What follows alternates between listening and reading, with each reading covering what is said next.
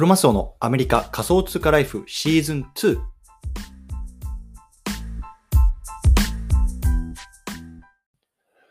皆さんおはようございます。アメリカ西海岸在住のクロマスオです。今日は9月の20日火曜日ですね。皆さんいかがお過ごしでしょうか？今日も早速聞くだけアメリカ仮想通貨ライフ始めていきたいと思います。よろしくお願いいたします。さて、今日なんですけれども、今日のテーマは Discord のハッキング対策について、こんなね、テーマで話していきたいなと思います。で、今日の対象のリスナーさんは、まあね、最近こう Discord をね、使うことが多くなってきたんだよなとか、そんな方向けのね、話になってます。うん。で、まあ僕自身もね、まあ、最近だとこう Discord っていうね、まあ、いわゆるこれ SNS チャットになるんですかね、を使う機会が本当に増えてますね。で、もう SNS って言うとね、こう Twitter とかさ、Instagram、Facebook、まあ、最近だとこうライあ、クローズのやつだと LINE とかあると思うんですけども、まあね、このクリプト、NFT とか仮想通貨とかさ触る上で、まあ、ブロックチェーンゲームもそうですそうですよね。Discord っていうね、アプリが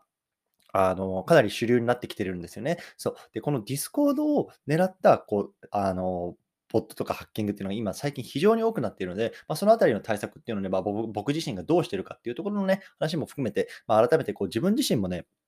注意していきたいなと思った事例が最近あったので、そのあたりも含めて話していきたいなと思います。よろしくお願いいたします。というところで、この番組では仮想通貨や NFT、メタバースを中心に株式投資や不動産投資、副業などについてもアメリカから語っていきますので、興味がある方はぜひ登録をよろしくお願いいたします。というところで、早速本題入っていきましょう。で、今日はこの Discord のハッキング対策についてね、まあ、少し話していきたいなと思います。で、あの、なんでね、この話題を最初に取り上げたかっていう背景なんですけども、本当ね、最近ハッキングの被害っていうのがものすごく多くなってきたんですよね。まあ、特に、まあ、あの日本のあの市場で言うと、まあね、今からこう NFT を触るよとか、クリプト触るよっていう層がね、非常にちょっとね、大きくなってきているっていうところもあって、まあ、それでね、こう Discord に触れる機会が多いと思う、あの、多くなってると思うんですよ。で、最初ね、僕もそうだった去年の夏ぐらいかな、初めて Discord っていうものをね、触ってみたときに、まあ、あなんだこれというところで、もう全然わからない、わからないなりにこう触ってたんですけれども、やっぱりさ、わからないならわからないなりに、こう、いろいろ触っちゃうわけですよ。で、そのいろいろ触っちゃう中にもね、やっぱりこう、ハッキングとかっていうところに合うね、リスクっていうのがあるので、まあ、事前にその辺を潰しておくとね、まあ、いいのかなと思って、話しておこうかなと思いました。うん。で、あの、実はね、まあ、先日から言ってる通り、僕もなんかこう、アルファグループっていうところにね、まあ、あの所属して、こう、コミュニティ、クローズなコミュニティの中で、まあ、ものすごくなんだろうな、こうリテラシーの高い人たちの中にこう僕も入って、まあ、僕はあんまりそこで発言とかはしてないんですけど、見ながらね、やっぱりこのハッキングとか、あのセキュリティ対策っていうところがね、ものすごく頻繁に話題に上がるんですよね。そう。で、やっぱりそこで思ったのが、やっぱりこれだけね、まあ、資産を持っていて、こうなんだろうな、いろいろこう触って、まあ、いわゆるこう、なんだろうな、もうすごく黎明期のこのクリプトとか NFT 仮想通貨の 時代の中でも、やっぱりそれだけね、なんだろうな、アクティブに動いてる人たちですらね、こうハッキングに遭ってしまったりとか、あのもしくはね、こうハッキングに合わないようにものすごい対策をね、しっかりしてるんだよっていうところすごく感じるんですよね。うんで、むしろそれってやっぱり、なんだろうな、あの運用してる資産が大きいから、大きいからこそね、やっぱりそれぐらいやってるのかなっていうのもあるんですけど、あの、やっぱりその辺のリテラシーっていうのはね、すごくね、こうみんなが上げることによって、やっぱりこの辺のいらないね、なんだろうな、あの資産を失ったりとか、そういうことを防げるのかなと思ったので、僕もちょっとこここの場を通じてね、話しておこうかなと思ってます。うん。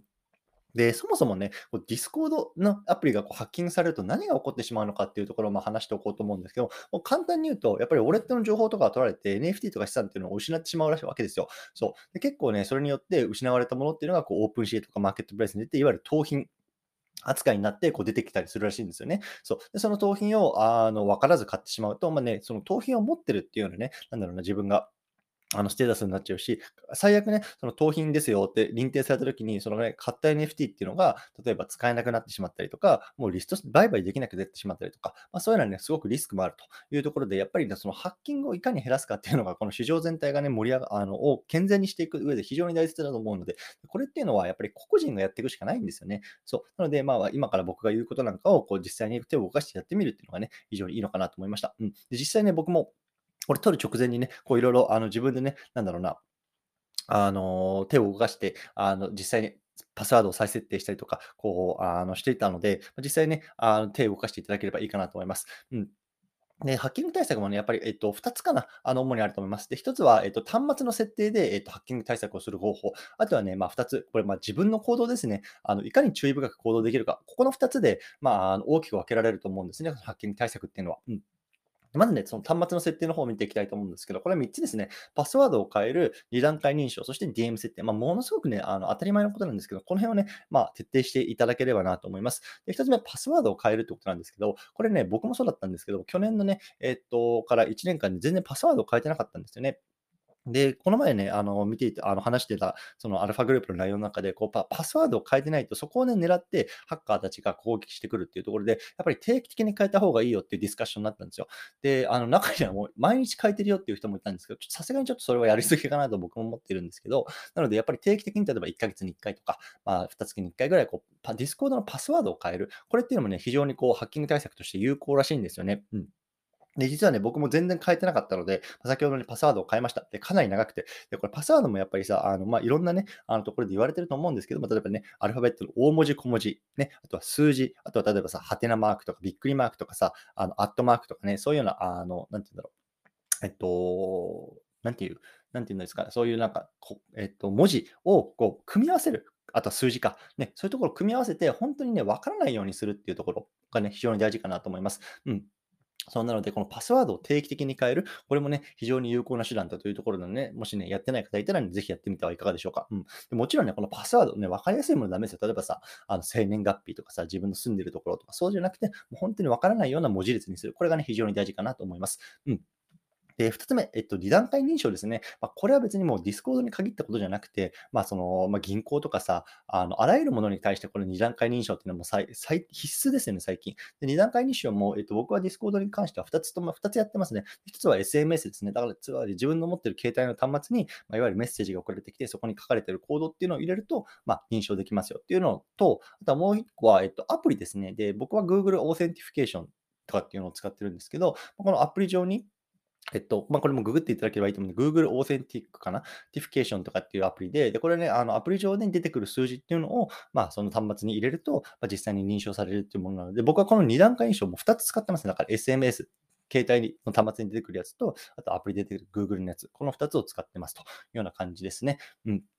ね、これをしておくと、例えばパスワードだけを入力して、例えばハッカーが自分のアカウントにログインしたときでも、ね、自分の携帯の端末に送られてた番号がないと、ログインできなかったりとか、こうログインするために、いわゆる2段階認証、2回ね、あのパスワードみたいなのを入れなきゃいけないと、ログイン、入れないとログインできないようになっているので、これはね、本当に必須だと思います。で、これは別にディスコードに限ったことじゃなくて、さっきも言いましたけど、例えばね、仮想通貨の取引所とか、あとは銀行とかね、証券所とか、あとね、いろいろあるよね。例えば Facebook とかさ、LINE とかにも2段階認証あるんじゃあるんじゃない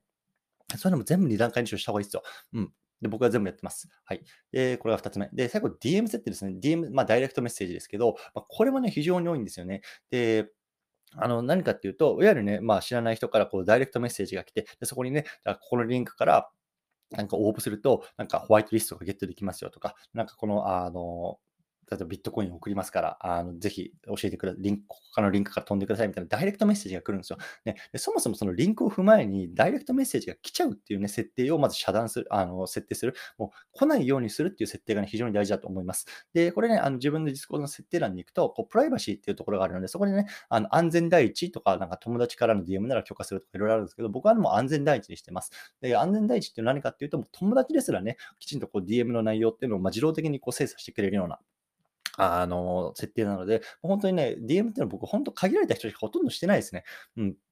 なので、それぐらい僕は徹底してます。はい。で、あの、友達申請なんかもね、結構なんだろうな、あの、セキュリティ対策として有効だよっていうような話も出ていて、例えばね、申請もなんかこの同じサーバーを共有している人じゃないと、申請をね、あのし合ったりできないとか、まあ、そこまで徹底するっていうのがいいんじゃないかなと思いますというような感じですね。うん。ということで、まあ、あの端末での、ね、こうハッキング対策っていうのを今3つ挙げてきました。ね、パスワードを頻繁に変える、ね、定期的に変える、そして2段階認証、そしてでダイレクトメッセージの設定。このあたりをね、端末の方、ディスコードの方でね、まあ、あの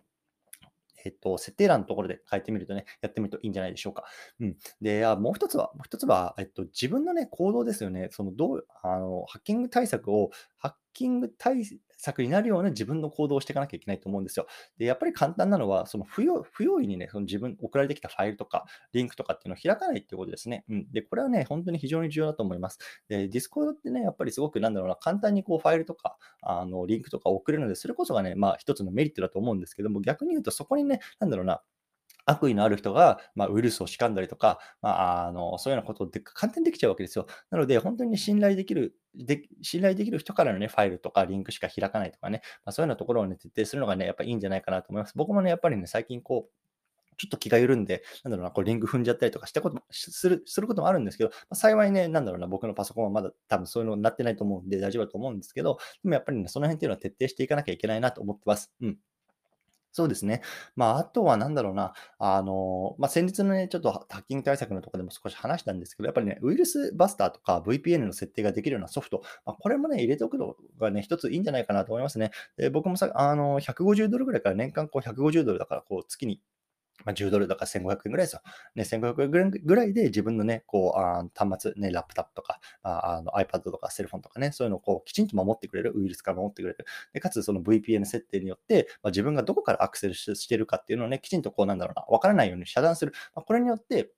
まあ、ハッカーからのね、そのハッキングっていうのをね、かなりリスク減らせると思ってるので、僕はやっぱりそういうところにお金かけてますね。うん。ね、あの、月に10ドルですよ。月に10ドルね。あの、1日ね、1、1本、こう、コーヒー飲んでるよっていう方、ね、いると思うんですけど、もうね、それをね、我慢すればね、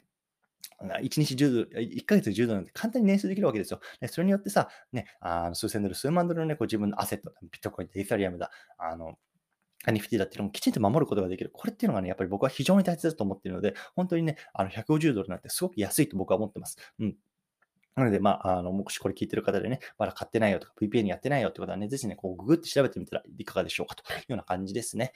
はい。ということでね、今日はこの辺りにしたいなと思いますというところで、最後ちょっと簡単にまとめていきたいと思います。はい。今日はね、こう、ディスコードのこうハッキング対策についてね、少し話してきました。ね、最近こう、ディスコード触る機会ね、多くなっているよっていう方多いと思うんですね。こう、NFT とか、ブロックチェーンゲームとかね、こう、クリプト触る人たち、ね、僕もそうですけど、すごく多くなってます。ね、そんな方にやっぱりまず端末の設定ね、しっかりしておきましょうってことなんですね。パスワードを頻繁に変える、こう、2段階認証をしっかりする、あとはね、ダイレクトメッセージの設定、